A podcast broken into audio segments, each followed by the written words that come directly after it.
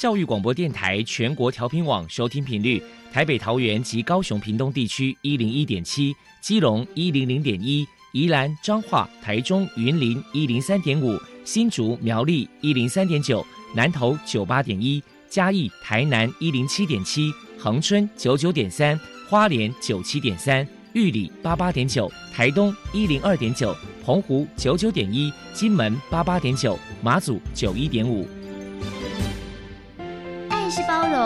爱是牺牲，爱是分享，爱是服务。因为爱，特殊教育充满了无限的可能。用爱关怀身心障碍同学的未来，用心倾听资赋优异子女的心声。欢迎老师、家长、同学们，大家一起加入特别的爱这个大家庭。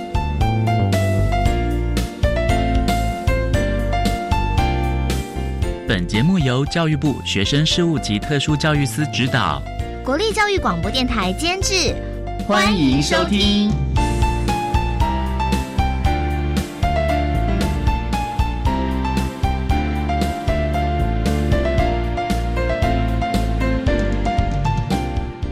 因为爱，我们在空中相聚，欢迎您再度收听特别的爱，我是小莹。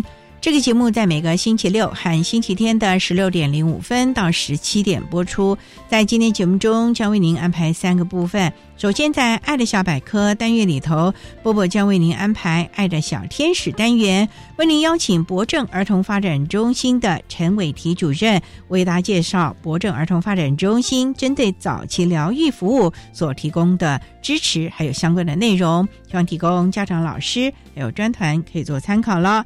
另外，今天的主题专访为您安排的是《爱的随身听》，为您邀请台湾儿童发展早期疗愈协会台东办事处的主任连碧云连主任为大家分享。可以不要说抱歉，谈早期疗愈的重要性以及相关专团的协助方式，希望提供家长、老师还有专团可以做参考喽。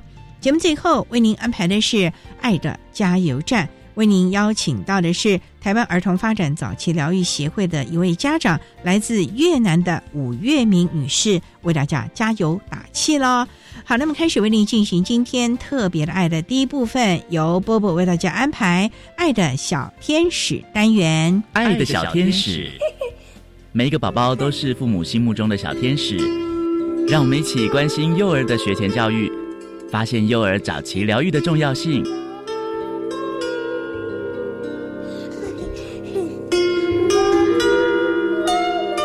大家好，我是 Bobo，欢迎收听《爱的小天使》。今天我们特地请到了博正儿童发展中心的主任陈伟提女士，来跟大家谈一谈中心的早期疗愈服务。首先，我们先请陈主任来介绍一下博正儿童发展中心到底提供了哪一些服务项目。主要是提供日托疗愈，就是小朋友一整天来我们这边上幼儿园的那个方式。那时段疗愈就是比较偏，就是一对一，那就是针对身心障碍儿童跟发展迟缓的儿童做一些比较个别化的服务。除了这两个是我们中心的主要服务之外，那我们这边还有提供就是免费的教育跟社服咨询。那就可能针对就是家长可能对儿童发展上有一些问题，或者是孩子他可能。处于就是儿童发展就是有一些状况的阶段，我们这边都会提供一些免费咨询，还有一些转介跟社服的管道这样子。这边其实还是会比较针对就是身心障碍的儿童为主，主要是提供他家庭还有他的教育，还有就是可能相对就是可能一些医疗附件全全方位的一个服务内容。接下来我们请陈主任说明一下，为了推广早期疗愈的观念，中心曾经举办过哪些活动呢？中心其实主要就是希望社会大众可以更认识早期疗愈的观念哦，所以我们其实跟很多的单位，就是不管是当地的卫生所，或者是儿童福利服务中心，还是一些育儿院中心，我们都会办理一些就是筛检活动。那就是可能零到六岁的孩子，就是可能我们都会借有这样子的活动，去让家长了解孩子的一个发展的观念。还有就是办理就是融合运动会。那这个融合运动会其实我们已经办非常多年吼，那。那其实借由这个融合的概念，就是让一般的孩子跟我们身心障碍的孩子，就是可以在这样子的一个运动会的形式，让大家可以一起互动。其实也是强调，就是说，其实有时候我们的特殊孩子真的到就是一般的园所或者是在我们的社会上其实大家对于他们的眼光其实都还是比较不同的。我们也是强调说，这个融合的，就是希望就是大家都是一样的哈，让就是每一个孩子都有这样子的机会，可以就是跟社会当中做接触。其实我们中心很重视孩子的体能，以动作啊、游戏的方式，可以让孩子可以有很多不同的发展哦。我们就是在大概一百零六年的时候，我们推动一个就是身心障碍孩子的一个直排轮的乐活杯。借由这样子的方式，其实让孩子走出家里，就是让他们体验大自然，可以有一个就是一些休闲娱乐、训练自己体能的方式。其实我们办这么多活动的主要目的，就希望说社会大众更重视儿童发展的观念。当孩子可能他还小的时候，他可能这个阶段孩子应该要会讲话了，应该要会走路，可是他还不会的时候，我们其实就要开始重视他的，还是比较强调就是早期介入、早期疗愈的这样子的观念。民众有任何的疑问，关于博正儿童发展中心的联络方式是：中心联络电话是零七五五八六三三一。那我们的地址就是位于高雄市左营区的修明街六十九号二楼。那其实我们也是今年一月份才搬家，不管是有任何的孩子的问题，或者是希望我的孩子可以学习到怎样子的课程，我们这边其实都有。那我们也是在网络上可以搜寻关键字，就是打。博正儿童发展中心就可以看到我们的一些相关的粉丝页跟我们的网页这样子。再来，我们请陈主任来谈一谈特殊儿在早期疗愈的阶段，父母在教养上该注意哪些事情呢？跟这么多家庭互动过程，其实我们发现是家长的心态其实是差很重要。他其实要试着接纳跟坚持，因为很多的家庭他其实对于特殊的孩子，他其实都有一些补偿的心态。其实这个补偿心态其实是阻碍孩子的学习，所以我们要接纳他的障碍的情形。那我们也要在他障碍情形之下，我们要给他坚持，他该学会他该做，就是让他自己去做。也是期望就是，其实家长的心态，其实他他只要家长是很积极的。就是孩子他他不管他障碍程度是怎么样，其实孩子他都可以进步非常多，因为家庭他就是孩子的一个很好的一个归属哦，所以我们都会提倡，就是像我们在这个阶段，我们其实会给非常多家长这样子的观念，我们会办理一些成长团体啊，一些亲子讲座啊，那也是增能家长，让家长有那个能力可以在家，或者是他可能带孩子出门的时候，他有这样子的能力，可以带这些特殊的孩子。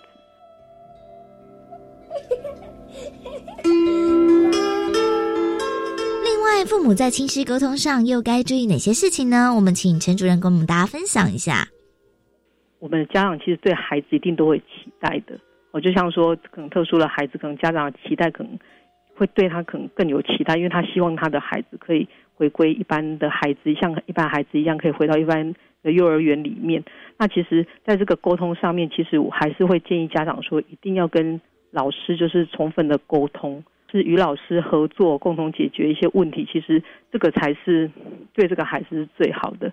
家庭他其实对特殊孩子，他就觉得他是一份责任跟一个负担，他都会觉得说啊，把孩子送到学校或者是中心机构里面，就是请老师来指导这样子。其实这个都一定要家长跟老师共同去记得去对于他的教养观念的，都是有个共同的责任在啊。所以家庭他所扮演的角色，其实我们也是期望说，就是不管任何的会议或任何的活动，我们都是邀请家长一起来参与，也是让家长有这样子的选择跟决策的能力。所以我们中心其实是非常鼓励家长跟我们一同坐下来，或者是参与很多会议，共同决定一些中心的一些事项。哦，所以我们其实都会办理一些相关的班亲会啊，还是一些户外教学啊，达到了就是。老师跟家长之间的一个沟通交流，那我们的孩子其实他也是都会每天上下学嘛。那因为我们中心是没有交通车的所以家长每天都要亲自来接送孩子，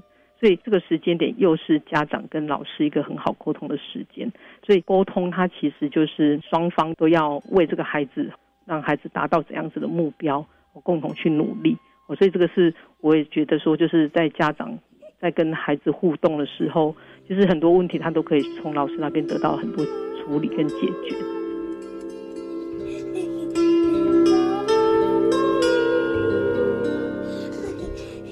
最后，针对早期疗愈，还有什么样的话想要传达的呢？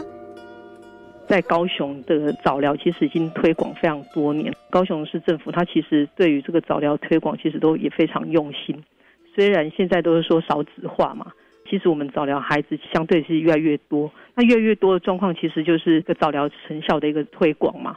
就是我们可能家长他越来越知道，我的孩子可能哦，他可能还在一岁多的时候，他怎么还不会走路？他怎么两岁的时候还不会说话？哦，所以家长他就会对于这个早疗观念，他就会越来越重视。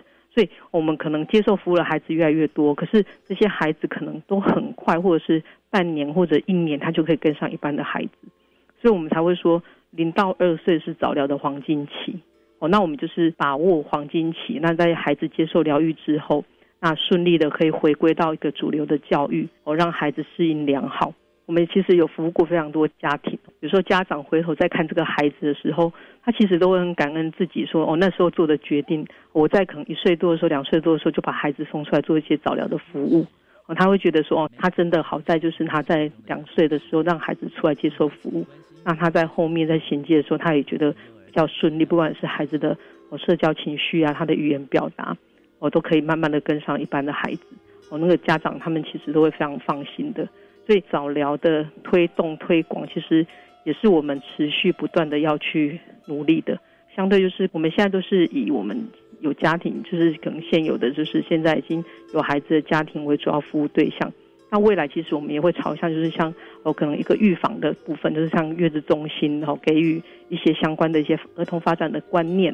或者是直接到幼儿园哈，去让他们知道说早期疗愈的孩子哈有哪一些特征。那我们的幼儿园的老师有没有办法去了解我们的就是一些特殊的孩子的一些状况，进而辅导？那其实我们还是会很强调融合啦，就是希望我们的孩子在回归到一般幼儿园或者是学校的时候，他是可以很很顺利的做衔接。好，所以这边还是很感谢，就是我们这几年来的就是早期疗愈的推广，其实算是成效很好，就是也还蛮成功的。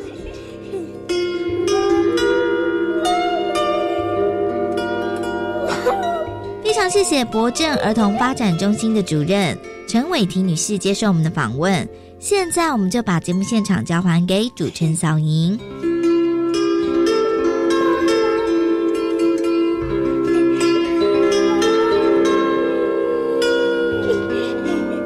谢谢博正儿童发展中心的陈伟婷主任以及波波为大家介绍了相关的资讯，希望提供家长老师可以做参考。您现在所收听的节目是国立教育广播电台特别的爱，这个节目在每个星期六和星期天的十六点零五分到十七点播出。接下来为您进行今天的主题专访，今天的主题专访为您安排的是《爱的随身听》，为您邀请台湾儿童发展早期疗愈协会台东办事处的主任连碧云连主任。为大家分享说明，可以不要说抱歉，谈早期疗愈的重要性以及相关专团的协助方式，希望提供家长、老师还有专团可以做参考了。好，那么开始为您进行今天特别爱的主题专访，《爱的随身听》。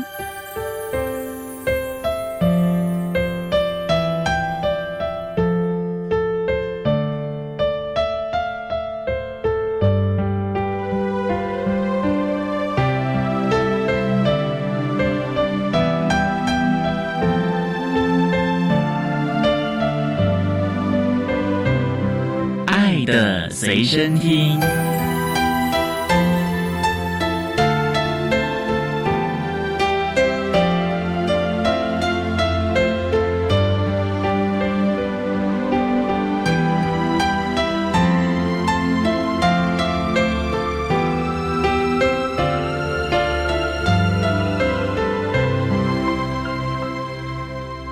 今天为大家邀请到的是台湾儿童发展早期疗愈协会台东办事处的主任连碧云连主任，主任您好。啊，你好。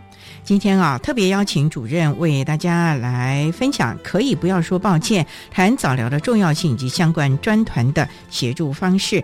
那首先啊，要先请主任为大家介绍台湾儿童发展早期疗愈协会。我知道它是针对早期疗，那在我们台东可以做些什么事情呢？早疗协会哈是在一九九六年的时候，全国性的早疗专业人员所组成的。那么我们也做了全国性的早期疗愈的培育，在花莲、台东跟南投这三个地方做第一线的服务。所以我们承接了通报各管中心，还有社区据点跟道宅的服务。最主要呢是。希望早期发现孩子的问题，然后早期介入，早期的去支持家长跟家庭。不过在东部地区啊，毕竟可能偏乡。或者是部落，那很多又是隔代教养，你们要怎么让家长啊，或者是长辈啊，能够接受孩子可能是发展迟缓？因为第一个，他们就认为说，我的儿子女儿都是这样长大的，哪有你们讲的这么的麻烦呐？或者是太远了，他一想到。要出来到医院做一些疗愈课程，他就打退堂鼓，因为他生活可能都有问题哎。对，因为在台东哈，其实是多元文化。我们进入家庭的时候，第一个要了解这个家庭的文化背景。在建立关系的时候，我们越能够了解这个家庭，越能够知道我们要怎么样去服务家庭。很多都是隔代教养嘛，这个时候我们就要想到这个家庭的优势。到底在哪里，并不是说阿公阿妈在带孩子，他就没有办法把他的孩子带好。也许他身体健康上面，或者是作息上面，他可以把孩子照顾得很好。可是，在教育的方面有一些不足。早疗协会能够帮他们做什么呢？就是我们可以去做道仔的服务，看着这个孩子评估之后的状况，带着治疗师或者是教保老师到家庭里面去给阿公阿妈做咨询，让阿公阿妈都能够了解。孩子的问题在哪里？厘清了这样子的问题之后，孩子不足的地方，就是由治疗师提供一些技巧给阿公阿妈，一些比较简单的阿公阿妈可以做的，在家做的。对，其实他们都可以做得很好。所以重点还是在有没有心了哈。对，那在我们台东办事处协助的范围不就很大了？你看看，光在台东，我们就它是一个长条形的，那你还有山上哎，还有部落哎，一到南回的最南端啊。对，这个就是非常重要的哈，就是说早期疗愈这个工作没有办法有早疗协会一个做得很好，他必须有其他合作的单位啊，比如说社福单位、卫生单位、医疗单位，还有教育。单位必须要一起合作，他才有办法。这一定要分工，否则进去的时候你一个人在做，其实是非常非常辛苦。你看台东有七百多个个案，我们要怎么样去服务他？每一个孩子如果都到位的话，会用多少的社会成本，多少的社工？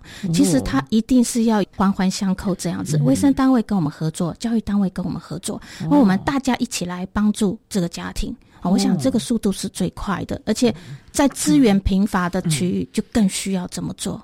就以台东县来说好了，你们跟台东县的公部门其实是非常紧密结合的。是，我们协会算是 NGO 的组织，可是可以协助公部门不足的地方，是，而且做一个我们所谓的环环相扣，大家互相支持、支援。有个案来的时候，你们要怎么样去统整哪个资源该进去，哪个资源重复了呢？没有错，我们尽量避免资源的重叠跟资源的浪费哈，所以我们还是会开联系会议，或者是有一些家庭是属于高风险家庭，这高风险家庭我们要怎么样去处理，还是会跟高风险服务的业务单位去做一个合作。如果这个孩子的家庭是一个困难的家庭，那他有很多的单位去协助的话，那我们大家也会开一个个案的研讨会。怎么样去帮助这个家庭是会比较理想，因为我们是以家庭中心为理念嘛，所以没有办法只照顾孩子教育的本身，所以他必须连家庭里面都要去关心，都要了解家庭的运作。对，也真的是任重道远啊！好，我们上来再请台湾儿童发展早期疗愈协会台东办事处的主任连碧云连主任为大家说明，可以不要说抱歉，谈早疗的重要性以及相关专团协助的方式。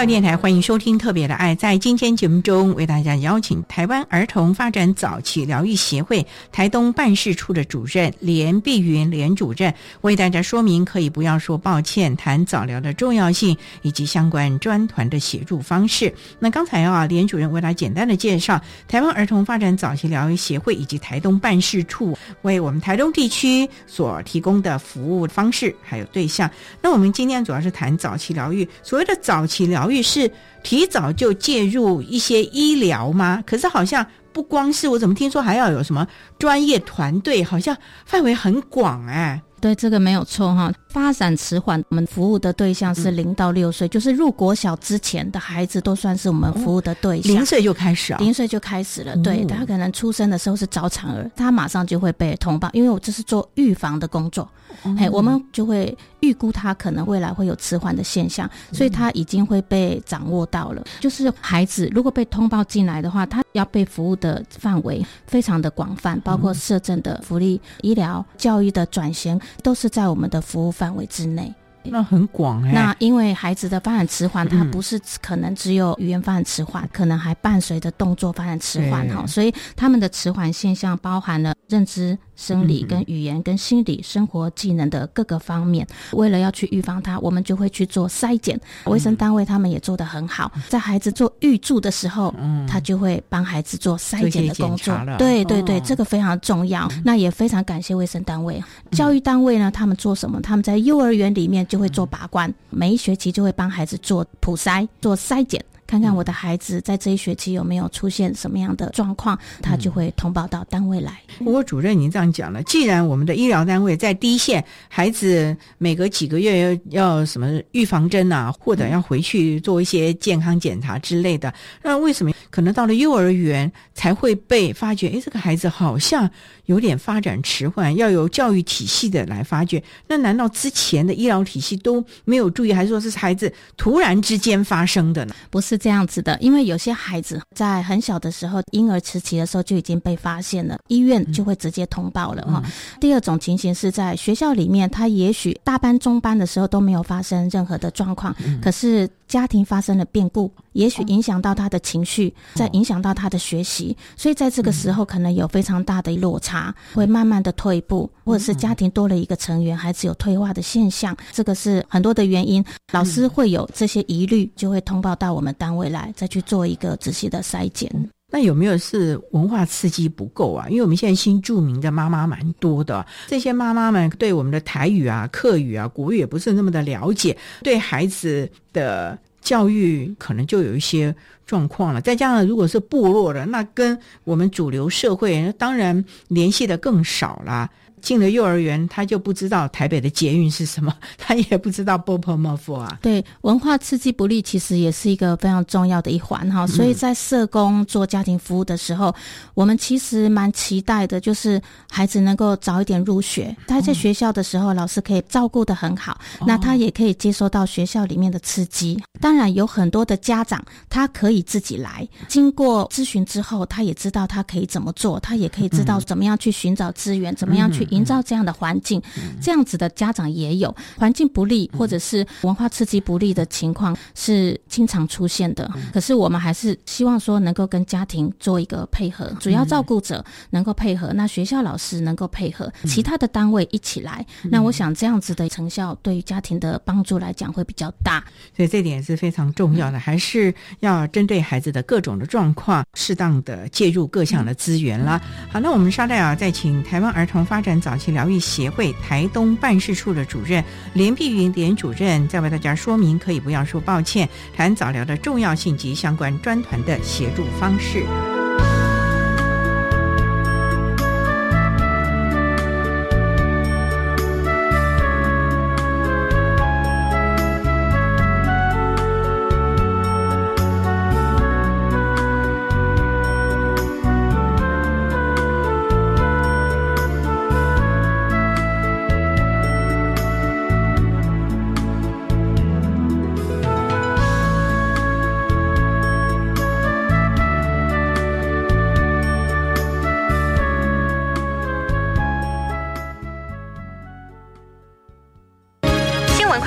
报，机关署表示，肠病毒已经进入流行季，请家中有五岁以下幼儿的家长特别注意。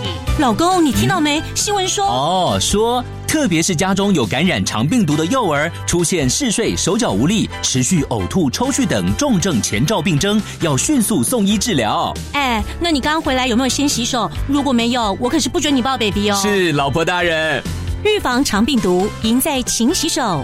以上广告由疾病管制署提供。你戴耳机是在听英语吗？是啊，我觉得随时随地都可以学英语啊。难怪你的英语那么厉害。没错，生活中任何领域都是学习英语的好时机。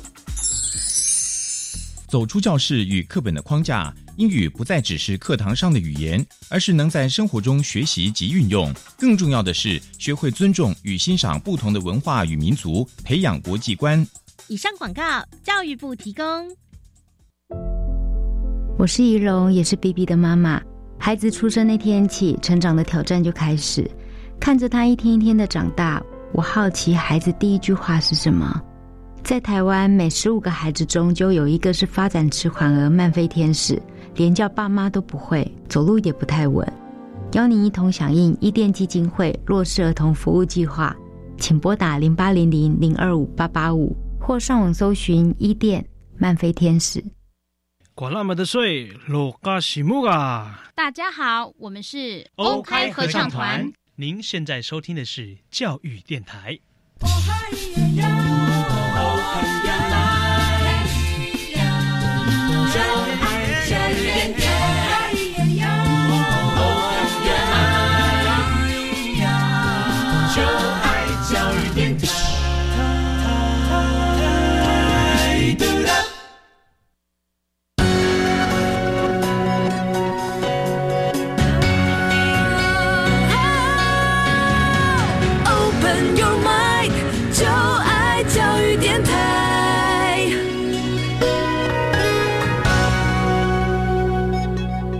教电台欢迎收听《特别的爱》这个节目，是在每个星期六和星期天的十六点零五分到十七点播出。在今天节目中，为您邀请台湾儿童发展早期疗愈协会台东办事处的主任连碧云连主任，为大家说明可以不要说抱歉，谈早疗的重要性以及相关专团的协助方式。那刚才在节目的第一部分，连主任为大家简单的介绍了台湾儿童发展早期疗愈协会台东办事处针对我。我们台东地区发展迟缓孩童所提供的家庭的支持，还有孩童直接的服务了。不过也想请教主任呢，因为我们知道每个家庭的状况也不一样。你看，有可能是文化刺激不利的，也可能等等的。那你们要怎么样的来提供最适合他的呢？例如说，可能新住民的姐妹，她对我们台湾的文化语言，她就不是那么的利落。那你们要跟她讲一些专团的语汇，恐怕她还搞不清。楚啊，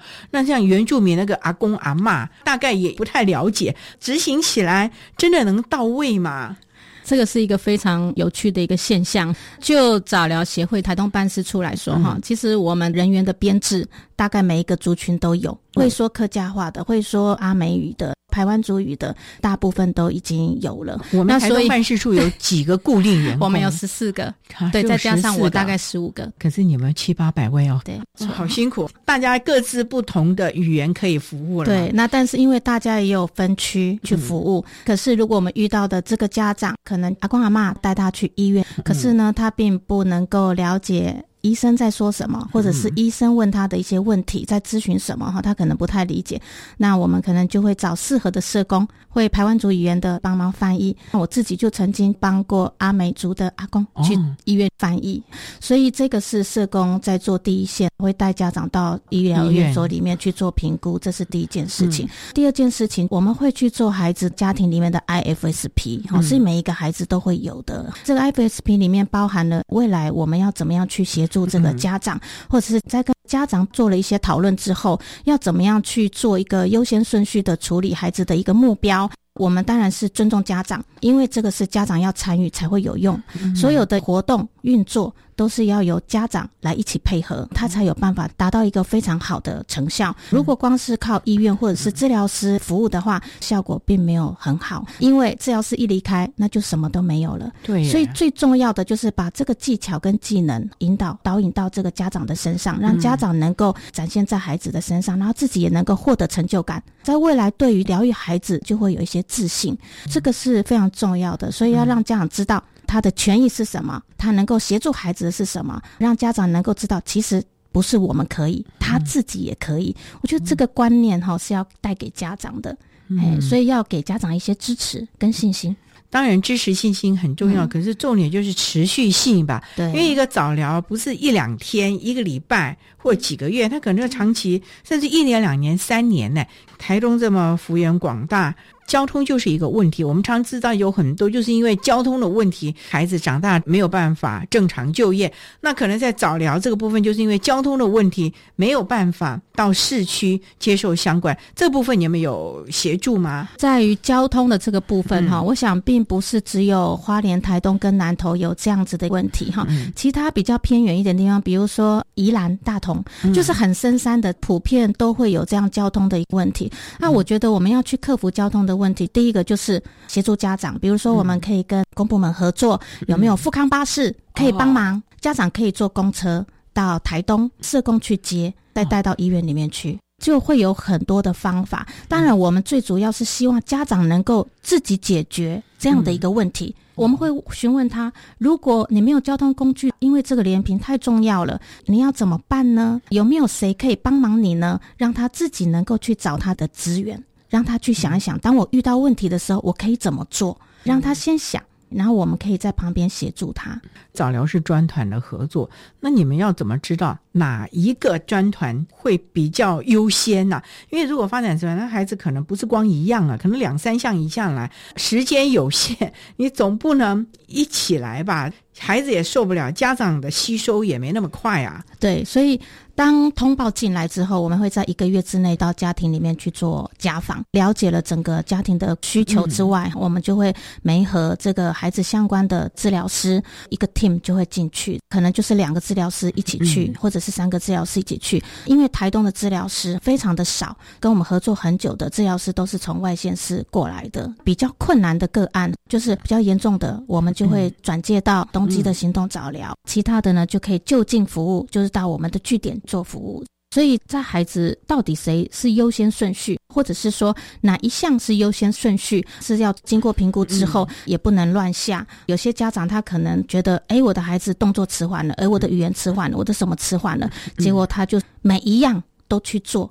其实对于孩子来讲，台东一直来回跑哈，他花了很长的时间在交通的上面哈，所以咨询在专团里面它是非常重要。你要咨询之后三个月之内。治疗师再过来看看，看你执行的状况如何，是不是有进步了？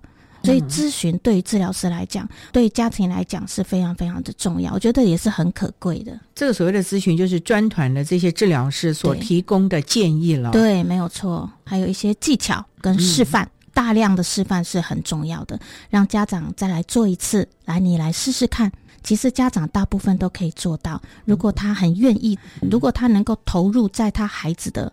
身上，我想这个是非常有意义的，这点非常重要了。因为孩子在家里的时间还是占二十四小时比例中是非常重的，没错。所以家长其实才是孩子最重要的一个支持疗愈者了。对，提供我们的家长啊，还有专特们可以做这个参考了。好，那我们稍待再请台湾儿童发展早期疗愈协会台东办事处的主任连碧云连主任，再为大家说明，可以不要说抱歉，谈早疗的重要性以及相关专团的协助方式。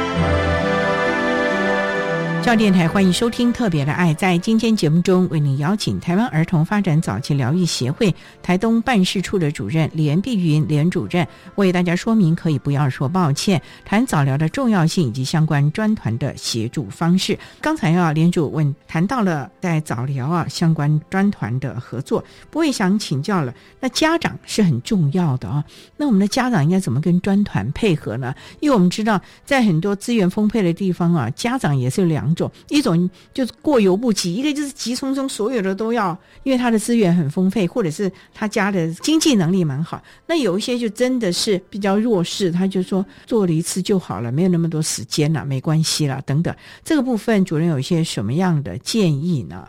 有一些家长很积极，因为对孩子有太多的期待，所以他很希望孩子能够快点好。但是在研究报告里面、文献里面，我们是可以找得到的。其实有太多太多的一些疗愈，对孩子来讲是辛苦，对妈妈来讲也是辛苦，但是它不见得是一个非常好的成果。最重要的还是家长能够在家里面自己去做，这是最重要的。那所以我还是会建议家长让孩子能够喘息，让自己也不要太辛苦。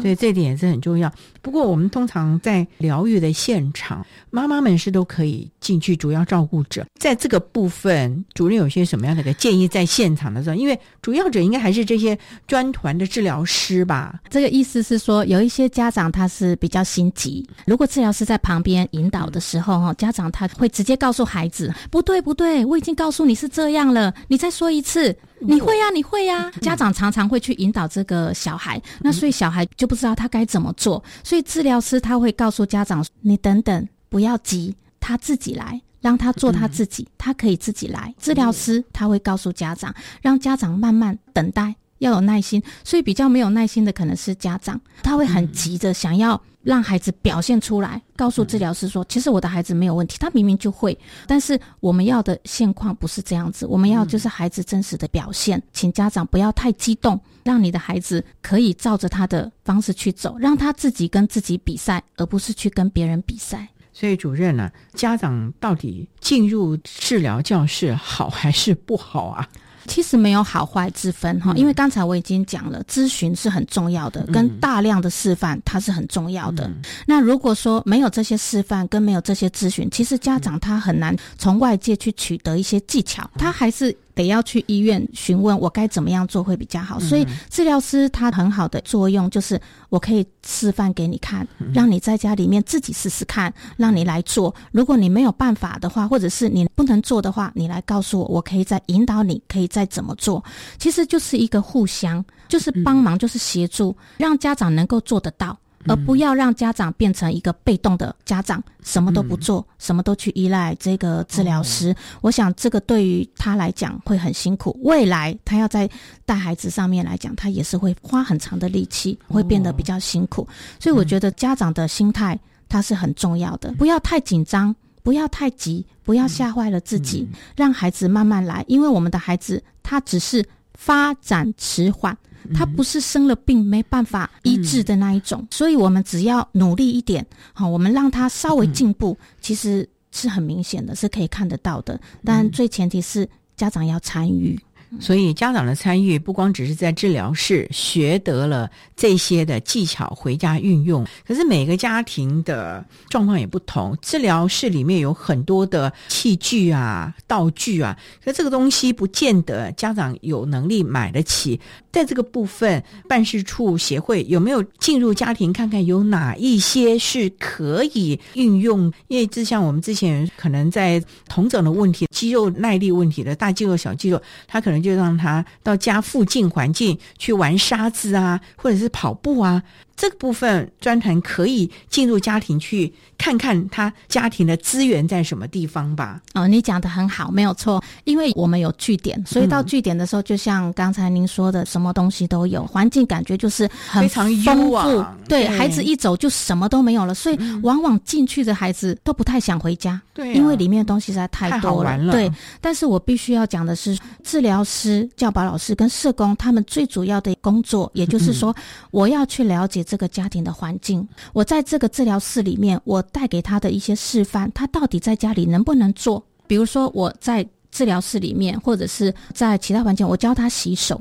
那我会告诉妈妈说：“妈妈回到家里面，因为有病菌的关系，你要让他洗手，你要让他学会洗手，让他习惯洗手，减少病菌。有时候妈妈会告诉你说：‘有有有，我都有教他。’可是你要去看他家的环境，他到底有没有真正的带他去洗手？结果我们一去看的时候，水台这么高，小孩哪里？小孩怎么洗手？他根本没有办法洗手，所以我们在请这个小孩去洗手做一次，他根本没有办法。”也没有方法，所以我们必须引导家长做一个环境的改造，去做一些微调。好，妈妈，你可以放一个椅子，在安全的范围内，让他站在上面，然后让他能够洗手。自己动手洗，对，让他自己动手洗，教他怎么样拧抹布、擦桌子，或者是拧干毛巾、擦自己的脸，很多的生活技能都必须要让他做。因为现在一直都在推以作息为本位，我们就是要让家长在自然的环境当中去引导他自己的孩子，让他能够做到至少生活自理能力，在家里面他是需要培养的。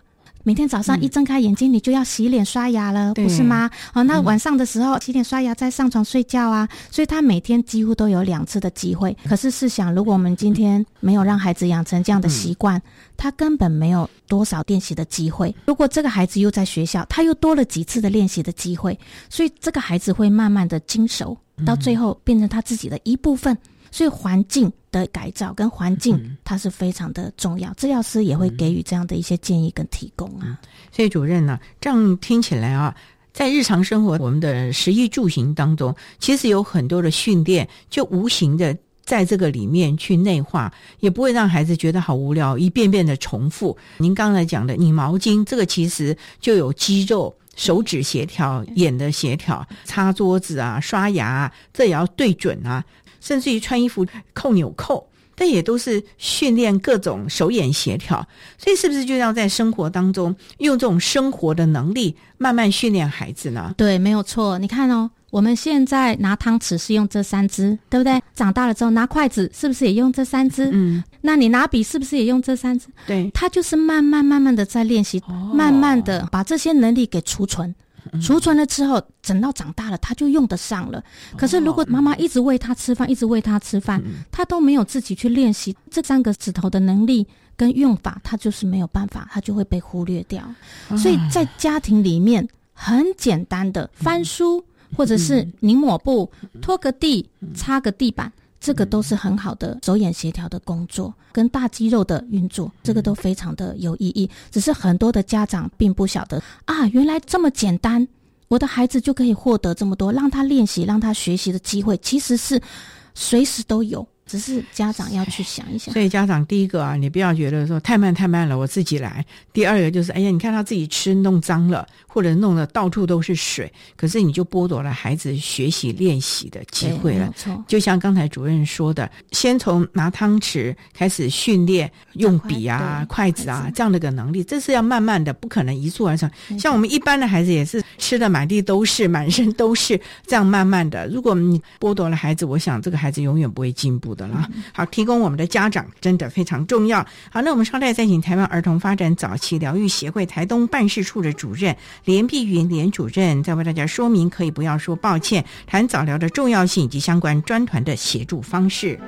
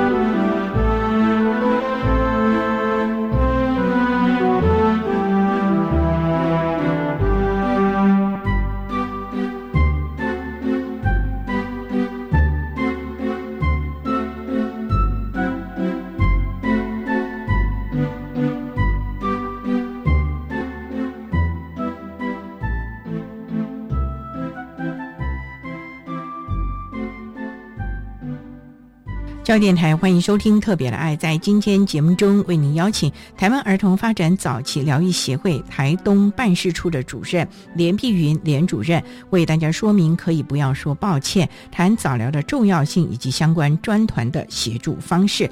那刚才啊，连主任为大家提到了家长在日常生活中如何的把治疗师所提供的各项的技巧啊，或者是训练，在家庭当中啊一样的进行。其实我们可以从孩孩子每天的练习当中看到孩子的进步了。不过呢，也想请教了，我们这群孩子算是发展迟缓，可是他为了要跟一般人一样的求学、工作，甚至于要社会化，这个部分以您多年从事早期疗愈的经验，除了我们在讲的这些专团的协助之外，是不是在品格，甚至于情绪很多很多，也是家长要从小灌输或者是要注意的呢？这个问题常常也会听到说我的孩子情绪困扰，哦，情绪什么？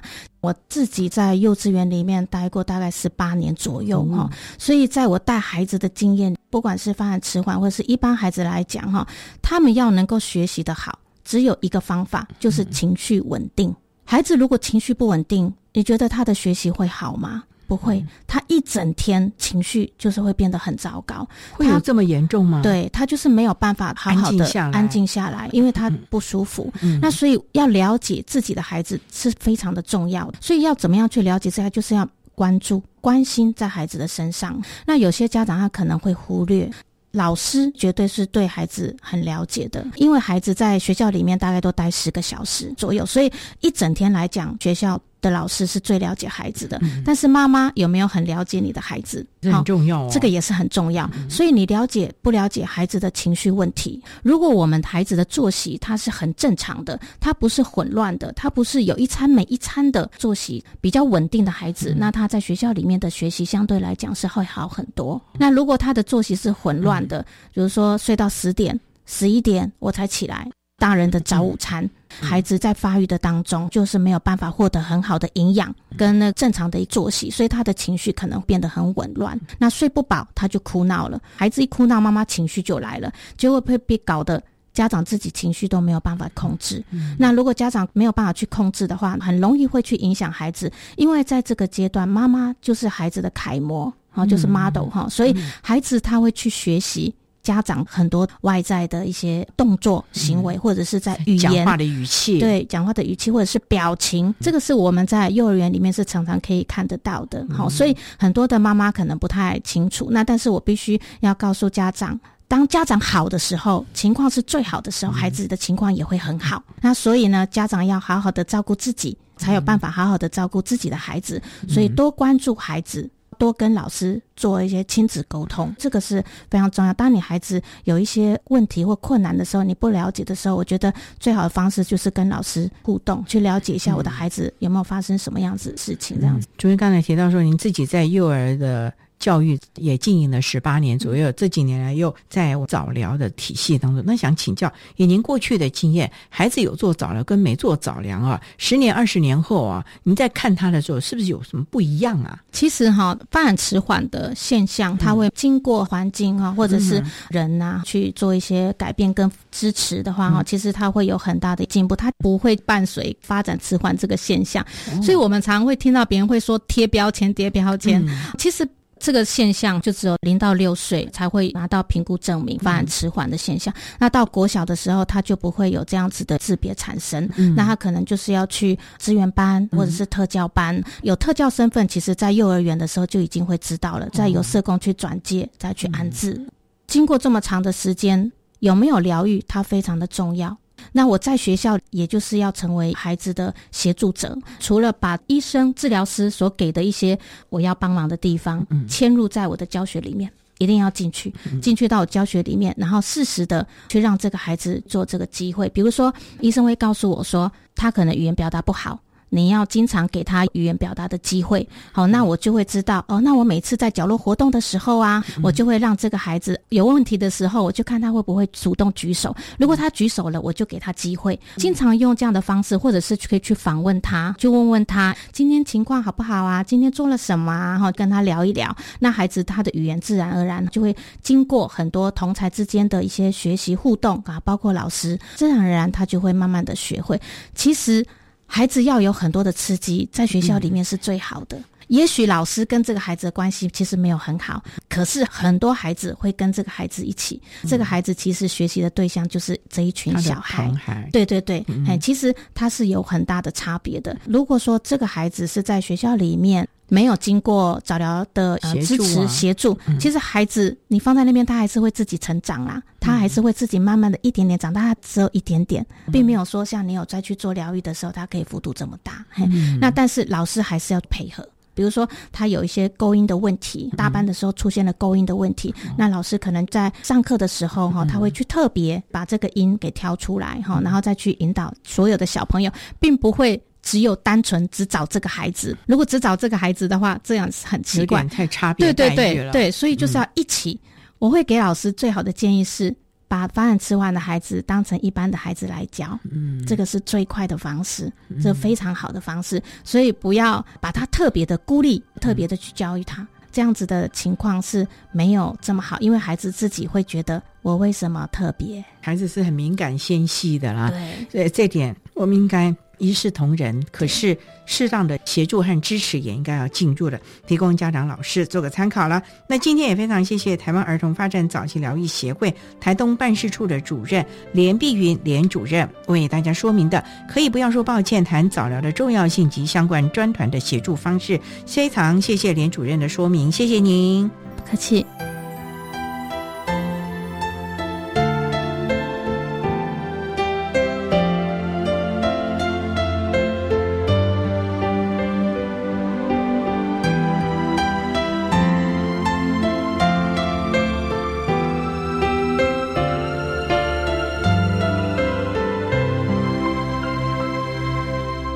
台湾儿童发展早期疗愈协会台东办事处的主任连碧云连主任为大家分享的早期疗愈的重要性，还有专团协助的方式，希望提供家长、老师还有专团可以做参考喽。您现在所收听的节目是国立教育广播电台特别的爱。节目最后为您安排的是“爱的加油站”，为您邀请台湾儿童发展早期疗愈协会的家长，一位来自越南的武月明女士，为大家加油打气喽！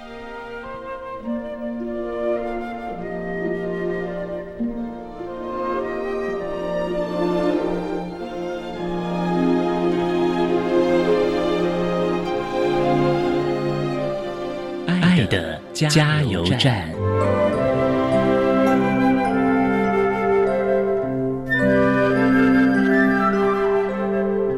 大家好，我是台湾儿童发展早期医疗学会的家长，我是吴月明。台湾教育跟越南的教育完全不同，我很努力的配合台湾的教育，所以学校的建议我都会很乐意配合。更执行。如果孩子的发展有问题，可以打电话到三三三九零五，他们会帮忙。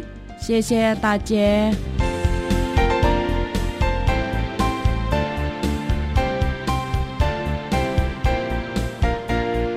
今天节目就为您进行到这了，感谢您的收听。在明天节目中，为您邀请台湾儿童发展早期疗愈协会的一位家长，来自越南的武月明女士，为大家分享那一段坚持的岁月，我的孩子的早疗过程以及相关的经验，希望提供家长、老师可以做个参考了。